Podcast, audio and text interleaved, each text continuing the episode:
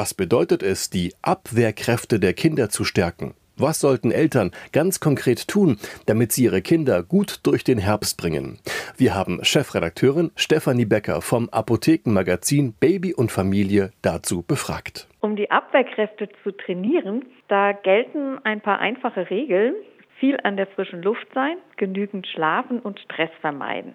Und das gilt übrigens nicht nur für die Kleinen, sondern auch für die Erwachsenen. Und auch eine ausgewogene Ernährung mit viel Gemüse und Obst trägt natürlich zu einem guten Immunsystem bei. Ist das Kind aber schon erkältet und fiebert, gehört es natürlich in ärztliche Behandlung. Kann man dann grippale Infekte mit Antibiotika bekämpfen? In den allermeisten Fällen wird eine Erkältung durch Viren verursacht und bei Viren sind Antibiotika wirkungslos. Die helfen nur bei Bakterien.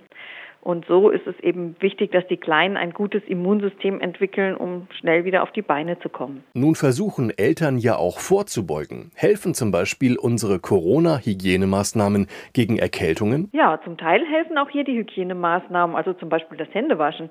Der Kitaspruch nach dem Klo und vor dem Essen Händewaschen nicht vergessen, der gilt immer noch und ebenso, wenn man heimkommt. Und auch das regelmäßige kurze Durchlüften sollte hier zum Einsatz kommen, denn Heizungsluft trocknet die Schleimhäute aus und die sind damit weniger widerstandsfähig.